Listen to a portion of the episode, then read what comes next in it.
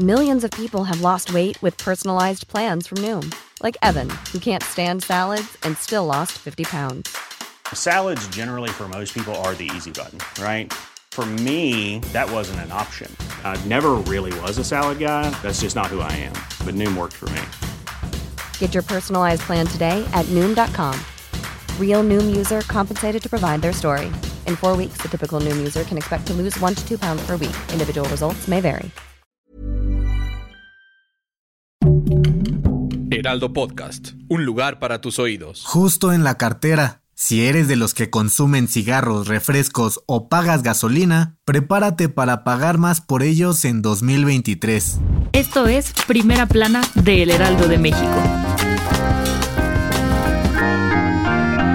El 2022 está viviendo sus últimos días y horas, pero ni en estas épocas tan felices nos salvamos de las malas noticias en la economía de nuestro país. Y es que como cada año, el 2023 vendrá acompañado de un golpazo a los bolsillos de las familias mexicanas. Este miércoles la Secretaría de Hacienda presentó el ajuste que tendrá el impuesto especial sobre producción y servicios o IEPS en productos como la gasolina, refrescos y cigarros, el cual será de 7.79%. ¿Y qué es el IEPS? Te lo explicamos, es una tasa que se aplica a la venta e importación de productos nocivos para la salud y el medio ambiente, es decir, artículos con alto contenido de azúcar, bebidas alcohólicas, gasolinas y tabacos principalmente. Este se ajusta cada año con base en la inflación, que hoy en día es de 7.8% y entra en vigor cada primero de enero. Debido a esto, cada cigarro será 59 centavos más caro. Los refrescos tendrán un aumento de 1 peso con 50 centavos por litro. La gasolina magna subirá 5 pesos con 91 centavos por litro. La premium aumentará 4 pesos con 99 centavos por litro. Y finalmente, el diésel será 6 pesos con 50 centavos más caro.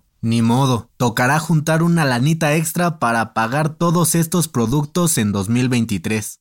¿Quieres estar bien informado? Sigue a Primera Plana en Spotify y entérate de las noticias más importantes.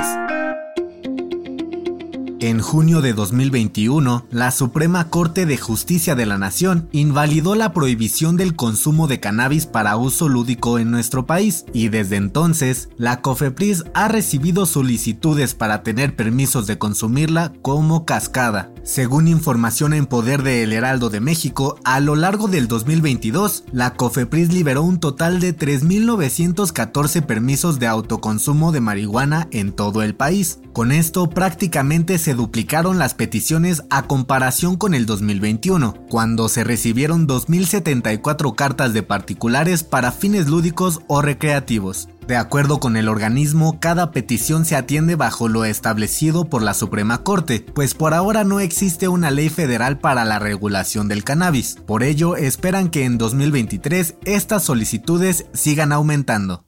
En otras noticias, AMLO le pidió al presidente de Estados Unidos Joe Biden aterrizar en el Aeropuerto Internacional Felipe Ángeles cuando visite México en enero para la cumbre de líderes de América del Norte, tal como lo hará el primer ministro de Canadá Justin Trudeau, pues si lo hace daría un fuerte mensaje a los que se oponen a esta base aérea. En noticias internacionales, este miércoles el Papa Francisco anunció a través de sus redes sociales que el Papa emérito Benedicto XVI se encuentra muy enfermo y pidió a la comunidad católica orar por él. El Departamento de Prensa del Vaticano informó que sus problemas de salud se deben a su avanzada edad. Y en los espectáculos, a raspar el guarache. La jefa de gobierno de la CDMX, Claudia Sheinbaum, dio a conocer que Los Ángeles Azules darán un concierto gratuito la noche del 31 de diciembre en el Ángel de la Independencia para despedir el 2022. ¿Te animas a ir?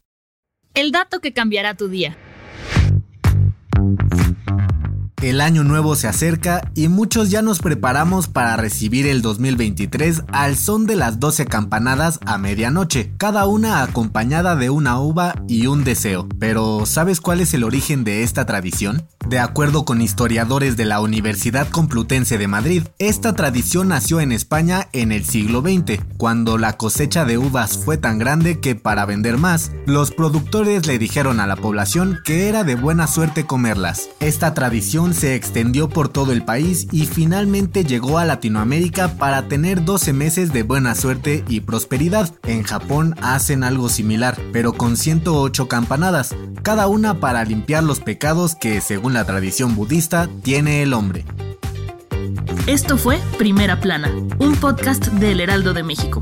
Encuentra nuestra Primera Plana en el periódico impreso, página web y ahora en podcast. Síguenos en Instagram y TikTok como El Heraldo Podcast y en Facebook, Twitter y YouTube como El Heraldo de México. Hasta mañana.